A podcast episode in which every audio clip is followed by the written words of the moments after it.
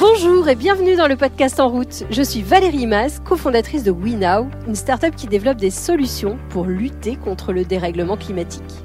Parce que oui, chez WeNow, nous croyons fermement qu'il est encore possible de l'enrayer, à condition qu'on s'y mette tous maintenant. Alors chaque semaine, je vous emmène donc rencontrer des scientifiques qui explorent de nouvelles voies, des entrepreneurs, des dirigeants, des personnalités qui ont choisi de se retrousser les manches et qui agissent à leur niveau. Mon but, en vous proposant ces rencontres, vous redonner confiance dans l'avenir et surtout envie, à votre tour, de prendre votre place dans la grande communauté des gens qui agissent. Nous écoutons ici la deuxième partie de ma conversation avec Bohémond Flamand. Bohémond, c'était un jeune ingénieur passionné d'intelligence artificielle qui, en écoutant les conférences de Jean-Marc Jancovici et en creusant le sujet du climat, a décidé de réorienter totalement sa carrière professionnelle. Il s'est mis à proposer des ateliers pour découvrir et utiliser les trésors de la nature sauvage et locale. Dans ce deuxième épisode, nous avons parlé de plantes, bien sûr, de sa manière si particulière de voir désormais la forêt. Il ne voit plus des feuilles ou des branches comme nous, mais des paniers, des fusains, de la peinture. Nous avons parlé de tissus faits en ortie, d'encyclopédie vivante des savoir-faire et de sa manière de rendre passionnant des sujets apparemment ennuyeux. Vous êtes prêt à changer votre vision du monde? Alors, en route Et donc tu fais ce service civique, tu finis, et là tu te dis, je vais lancer... Tu as, tout de suite l'idée de lancer ces ateliers?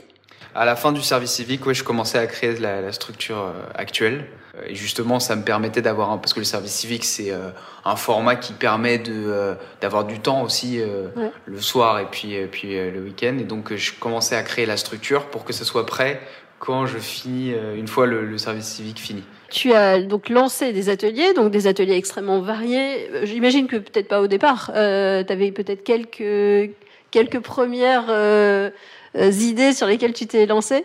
Alors justement, euh, conseil euh, à toutes les personnes qui se qui se lancent, en tout cas conseil que moi je peux donner par rapport à mon expérience, ne pas ne pas, enfin de toute façon c'est un conseil qui est donné par tous les entrepreneurs, j'ai l'impression, c'est euh, de pas euh, lancer trop de prestations ou de produits euh, dans un premier temps, se focaliser sur quand même quelques activités parce que j'ai voulu faire trop d'un coup, alors que ce qui aurait été peut-être plus pertinent, c'est de lancer peut-être deux, trois ateliers au départ, alors qu'il y en a eu dix directement. Ah ce qui était un peu large. Bon, en même temps, ça nous a obligés à, travailler euh, d'arrache-pied pour, pour euh, combler euh, peut-être l'inculture sur certains sujets.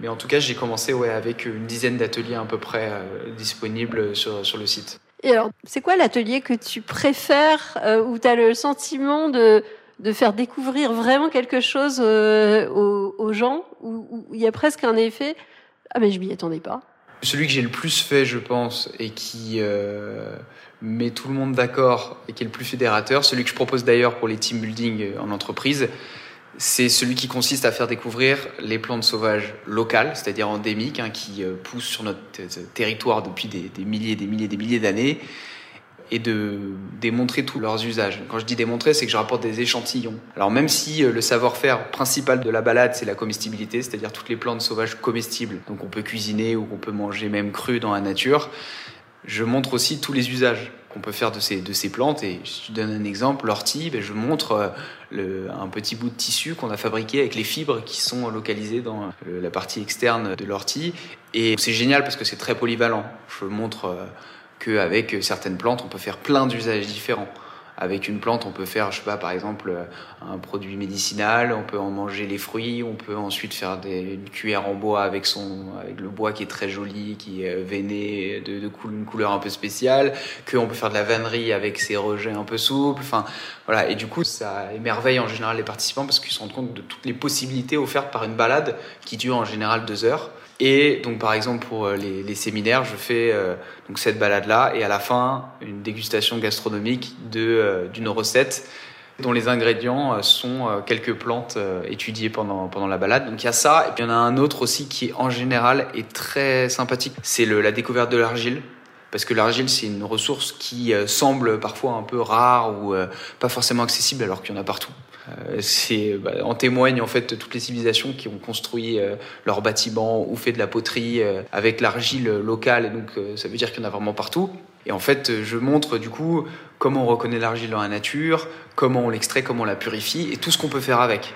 Et donc ça va de la construction à la cosmétique, en passant par la médecine, euh, à la poterie, la sculpture, la peinture. C'est tellement vaste qu'on se dit juste avec, juste avec ça, avec l'argile, qui est produit naturellement en permanence sur Terre avec l'érosion, on a euh, quelque chose d'absolument fascinant qui permet de faire mille choses du, de la vie quotidienne. Parce que là, pour le coup, c'est vraiment la vie quotidienne. Un bol, un, bol pour le petit déjeuner, c'est euh, à partir de l'argile qu'on a découverte dans la nature. C'est bah, c'est fascinant. C'est ce que je disais en termes d'autosatisfaction. C'est euh, c'est assez gratifiant d'arriver à fabriquer son propre bol, vraiment de A à Z. Et nous, c'est notre concept. Hein. Tous les ateliers, c'est de A à Z. Ce que je trouve hyper intéressant, en fait, c'est que tu apprends à éduquer le regard différemment, à regarder la nature différemment, notamment sur ces plantes mal aimées, euh, qui sont plutôt qualifiées souvent de, mauvaises plantes. Combien de temps il faut pour euh, soit apprendre à les reconnaître vraiment, soit apprendre à même les aimer et les apprécier?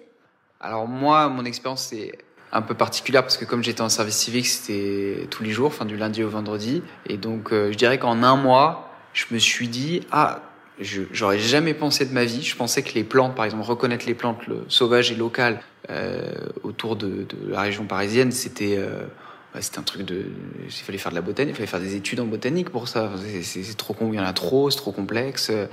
Et en fait, au bout d'un mois de service civique à répéter tous les jours ces plantes-là, je, me baladais, je me dis tiens mais ça je connais ça, je connais cette plante, je connais cette plante aussi. Et en fait, je me suis dit, ah, mais peut-être que c'est possible d'arriver quand même à un niveau qui permette de justement pratiquer tous ces usages-là. Donc moi, ça a été un mois et demi à peu près, euh, mais avec une répétition euh, quasiment quotidienne. Et de toute façon, c'est ce qu'il faut. Pour apprendre, il faut, faut se le répéter quotidiennement. Et en fait, ce qui est génial, c'est que si je prends juste l'exemple des, euh, des plantes sauvages, en fait, il n'y en a pas 36 000 non plus. Donc les apprendre, c'est possible. Au bout d'un moment, quand on apprend vraiment les plus abondantes, celles qu'on retrouve partout, au bord des routes, euh, dans les prés, dans les endroits un peu euh, pas forcément entretenus ou en lisière de forêt, on se rend compte que ça va très vite parce que euh, c'est toujours plus ou moins les mêmes et que comme elles sont présentes en nombre très significatif, les apprendre, c'est beaucoup plus facile. C'est pas comme les champignons, par exemple, qui apparaissent de manière un peu plus aléatoire. Là, les plantes, elles sont là toute l'année. Enfin, la plupart du temps, elles sont là.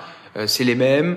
Donc euh, par rapport à notre localité, je, dis pas si vous allez en, Méditerranée par exemple, ça sera, dans le sud-est de la France, ça sera complètement autre chose. Mais là, nous, dans notre biotope en Île-de-France, franchement, ça va, ça, va assez vite euh, et c'est génial parce que le cerveau se module complètement par rapport à cette découverte. C'est-à-dire qu'au début, on voit des feuilles qui se ressemblent toutes, et puis on commence à déceler les détails les contours des feuilles, leur surface, leur euh, l'apparence. Et puis maintenant, euh, moi, je ne peux pas aller dans un, espace naturel sans voir euh, mille et une choses différentes entre l'argile dans le sol, entre je, sais, sais pas moi, le, moi je vois un panier à la place de la, de la plante, une cuillère en bois, un, du fusain, de la peinture, parce que c'est finalement, au bout d'un certain temps, on commence à connaître l'essentiel de ce qu'on trouve localement.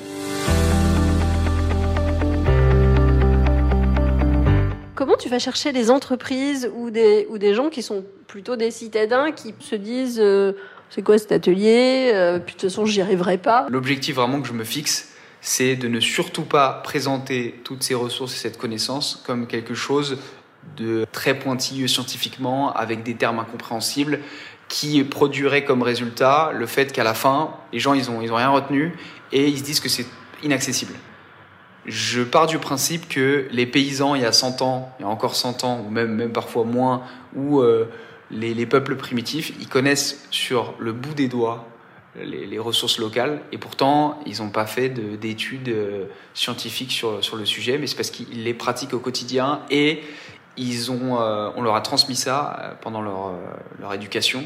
Et donc, les deux combinés font que euh, ils ont une connaissance très précise. Et parfois, je pense plus précise que la plupart de, des personnes qui en font potentiellement un métier, parce que le fait de les utiliser tous les jours, c'est absolument hyper efficace comme, comme méthode. Et donc là, moi, c'est ce que j'essaye de transmettre comme mode d'éducation à ce genre de savoir-faire à la fois d'être euh, d'être ludique, d'être marrant parce qu'on apprend par le par le jeu. Les mammifères, ils apprennent par le jeu. C'est pour ça que les mammifères jouent. C'est leur meilleur moyen d'acquérir des, des, compétences et des connaissances.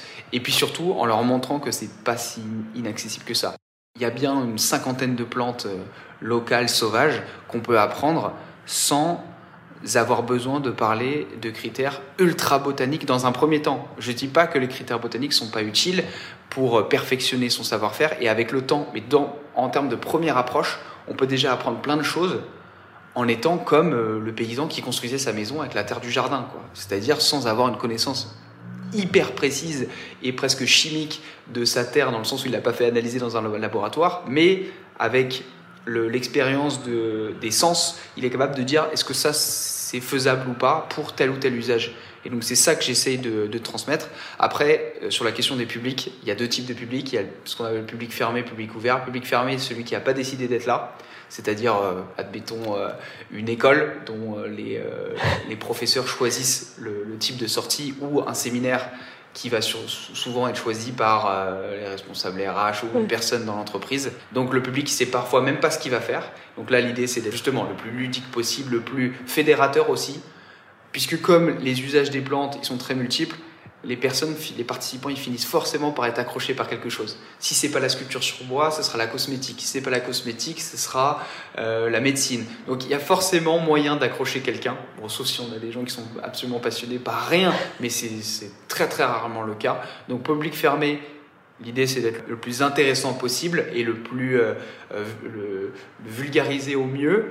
Et après, pour les publics ouverts, c'est-à-dire ceux qui ont fait la démarche de venir, par exemple le grand public, parce qu'on a un calendrier sur le site internet avec tous nos ateliers qui sont là ouverts à tous à partir de, de, 6 ans. Là, pour le coup, c'est des gens qui font la démarche de s'inscrire à l'atelier, donc on peut rentrer un peu plus dans le détail, euh, vulgariser tout autant, mais en étant plus euh, plus précis et plus euh, technique sur, sur, sur, les termes, parce qu'il y a là il y a une démarche euh, claire et nette de vouloir participer à cet atelier. Est-ce que as eu des réactions ou des questions surprenantes, originales, auxquelles tu t'attendais pas ou, ou drôles? Bah, C'est pas forcément des questions, ça va plus être des interrogations du style mais mais l'ortie ça ça se mange cru. Enfin c'est des choses comme ça. Ou ça va être du scepticisme aussi. euh, sur euh, oui, mais euh, d'accord, ça c'est quelque chose qui, qui marchote pour la démonstration de l'atelier, mais est-ce que vraiment est-ce que vraiment c'est faisable à grande échelle? Je pense par exemple justement à l'ortie dont je parlais tout à l'heure quand on fabrique du, tissu avec. Euh, donc des réflexions, euh, disons, qui sont aussi normales parce que c'est il n'y a pas de connaissance préalable du sujet j'améliore mes ateliers au fur et à mesure grâce aux participants, parce qu'ils me donnent des idées, parce qu'ils ont des réflexions parfois euh, déroutantes, mais qui me permettent de comprendre aussi comment les, les personnes qui, euh, par exemple, qui n'ont pas choisi d'être là, perçoivent ce que j'apprends, parce qu'en fait, on est complètement biaisé par sa propre euh, expérience, on, on se rend plus compte qu'effectivement, euh, le rôle d'une fleur pour une plante, c'est pas forcément évident pour tout le monde, que euh, même ce que c'est qu'une plante concrètement, euh, c'est pas du tout quelque chose de, de clair et net pour une partie des, des participants. Donc vraiment justement, j'adore voir comment les gens appréhendent ce, ces, ces thématiques-là et, et, les échanges qui naissent justement de cette, de cette découverte. Et, ta plus grande satisfaction, est-ce que euh, tu as eu des, des, expériences de gens qui ont changé? Alors il y en a plusieurs, par exemple voir euh, les enfants qui s'éclatent quand je reçois des écoles à construire des petites maisons en argile, parce qu'en fait on reproduit par exemple le torchis, donc qui est la manière de construire avec de la, avec de la terre et, euh, et, puis un peu de, paille. Donc ils reproduisent des, petites maisons. Alors c'est pas des Lego du coup, mais c'est des Lego en argile. Et c'est exactement la même méthode qu'à grande échelle, mais à leur échelle à eux. Et donc ils s'éclatent à mettre les mains dans la terre partout, à jouer, et qui, au début sont peut-être un peu récalcitrants à l'idée de mettre euh, la main euh, dans une espèce de boue qui a l'air d'être une boue, mais en fait c'est vraiment beaucoup plus que ça.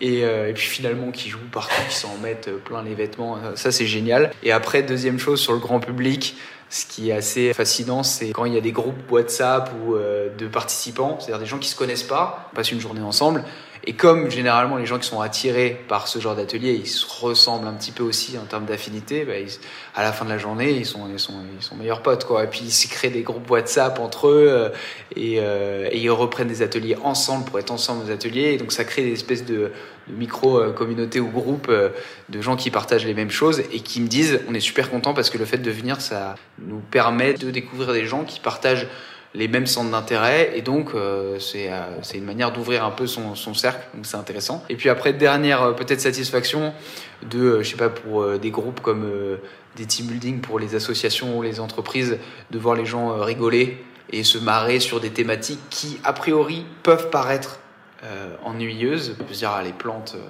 la botanique et tout ça, moi, c'est pas du tout euh, mon truc. J'ai pas envie, la flemme d'aller essayer de reconnaître tel ou tel aspect d'une plante. Et en fait, les voir se, à, terme être intéressés et se marrer sur un atelier qui, où c'était pas forcément, ils s'y attendaient pas. Ben, ça, c'est aussi, c'est une bonne satisfaction.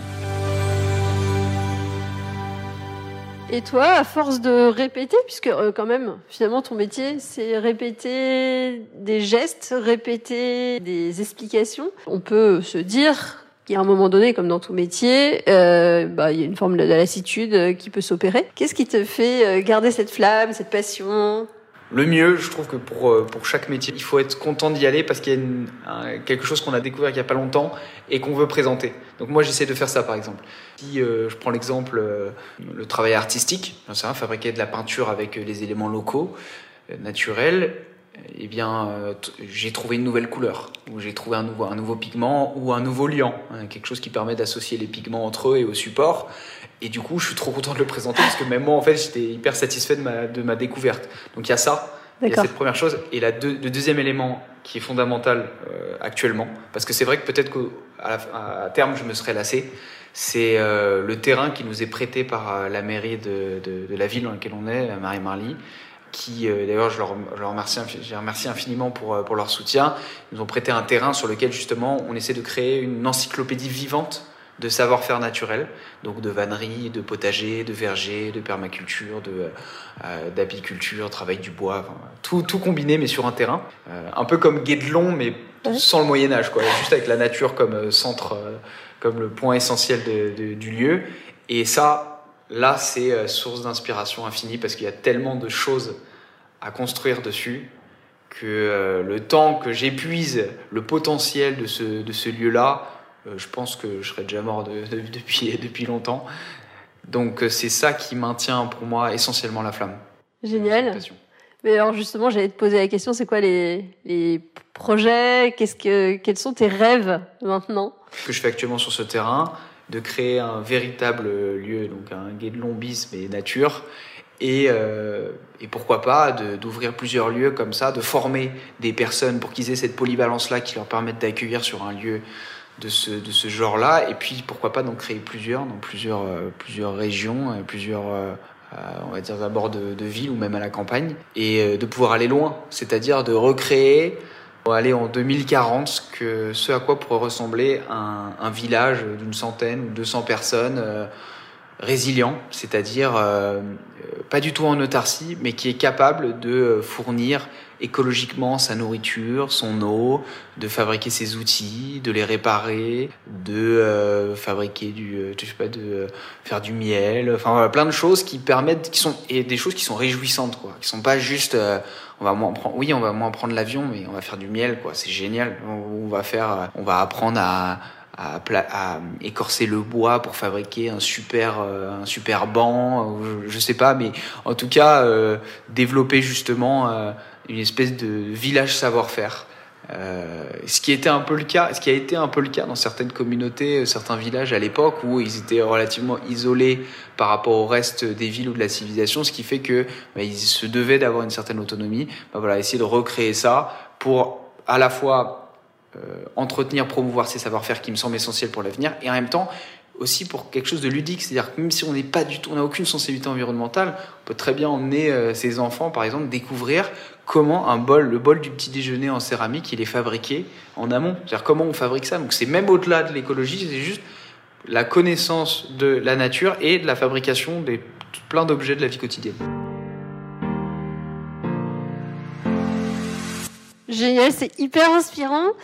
Merci Bohémond. J'arrive euh, à la fin du podcast. J'ai coutume de poser quelques questions rapides euh, à la fin de ces podcasts.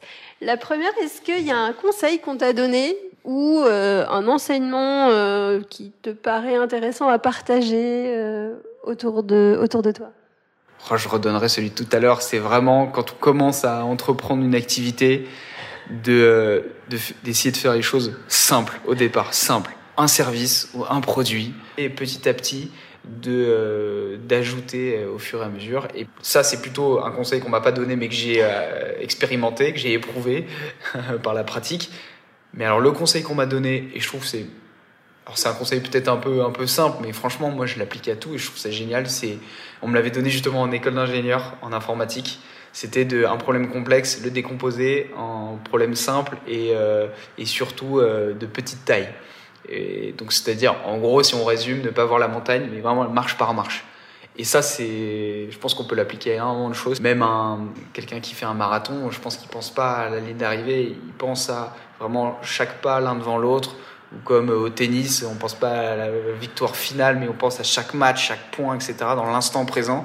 Moi, c'est ça qui m'aide le plus. Parce que là, par exemple, le terrain, je me dis, il y a tellement de choses à faire. Il y a le four à pain, il y a le four à céramique à fabriquer, il y a tous les, tous les plessages autour des, des, potagers, etc. Mais je me dis, là, ça me, ça m'envahit au point que ah ben, ça, me, ça me positionne dans une, immobilité. Alors qu'il vaut mieux se dire, non, mais là, il n'y a que ça qui existe aujourd'hui. Il n'y a que ça qui existe. Ah, même, il faut avoir la vision à long terme. Il faut se dire, ça, ça va être fait telle semaine, etc. Mais il faut se dire, là, je vais faire ça aujourd'hui. Voilà, c'est tout. Je m'encombre pas l'esprit, je fais ça. Puis demain, je fais ça, et ainsi de suite. Merci.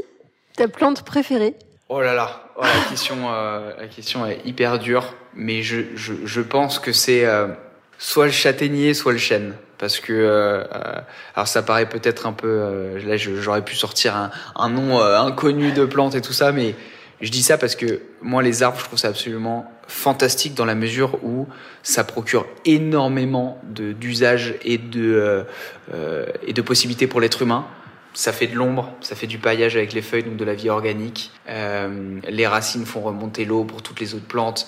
Il y a énormément de, de, parties dans un arbre, donc il y a les fleurs, les feuilles, l'écorce, etc. Des parties qui sont médicinales, des parties qui permettent de faire par exemple du sirop, des parties qui sont comestibles. Euh, le bois, il peut être utilisé en construction, il peut être utilisé pour fabriquer du fusain, il peut être utilisé pour fabriquer des meubles. Enfin, c'est infini tout ce qu'on peut faire avec un arbre. Et, euh, et, en plus, avec euh, les chaleurs qui augmentent, bah, c'est quand même euh, une manière de tempérer un peu la météo dans, dans les villes. Donc facile dans les arbres et surtout chênes et châtaigniers parce que ils produisent une quantité de, de, nourriture chaque année absolument monstrueuse. Et si on raisonne en termes de calories, si on mange des feuilles, il n'y a pas beaucoup de calories, mais si on mange des glands ou des châtaignes, c'est absolument massif. Et je me dis, c'est génial, on fait rien, vous allez en forêt de Marly, vous faites rien chaque année, il n'y a pas d'arrosage, il n'y a pas d'entretien, il n'y a pas d'engrais. Puis euh, sur juste un arbre, on peut avoir une centaine de kilos de, châtaignes blancs, c'est quand, même, quand même sympa. Ouais, c'est génial. Et si tu avais une personne qui, euh, que tu trouves inspirante, que tu aimerais entendre euh, au, micro de ce podcast ou faire découvrir à d'autres personnes parce que vraiment c'est quelqu'un qui t'a inspiré, ce serait? Bah, si vous arrivez à avoir euh, Jean-Marc Jancovici, euh, chapeau.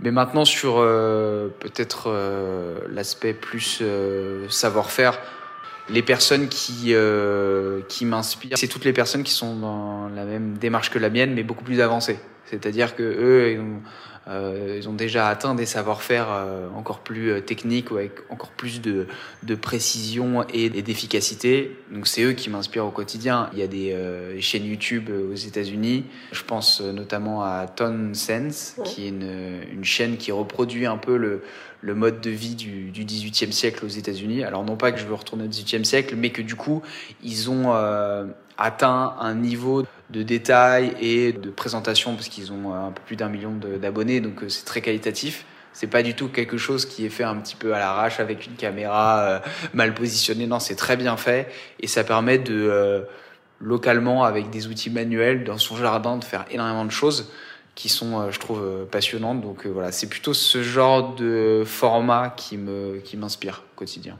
Eh ben, un grand merci Bohémond, c'était passionnant. Eh ben, merci beaucoup euh, à toi Valérie et, euh, et peut-être à une prochaine. Merci Bohémond Si cet épisode vous a inspiré, n'hésitez pas à le partager sur les réseaux sociaux ou à lui attribuer 5 étoiles sur votre plateforme de podcast préférée. C'est comme cela que le plus grand nombre pourra le découvrir. Et qui sait, vous serez peut-être à l'origine d'une nouvelle vocation. Vous pouvez également retrouver tous les autres épisodes sur notre site web www.wenow.com.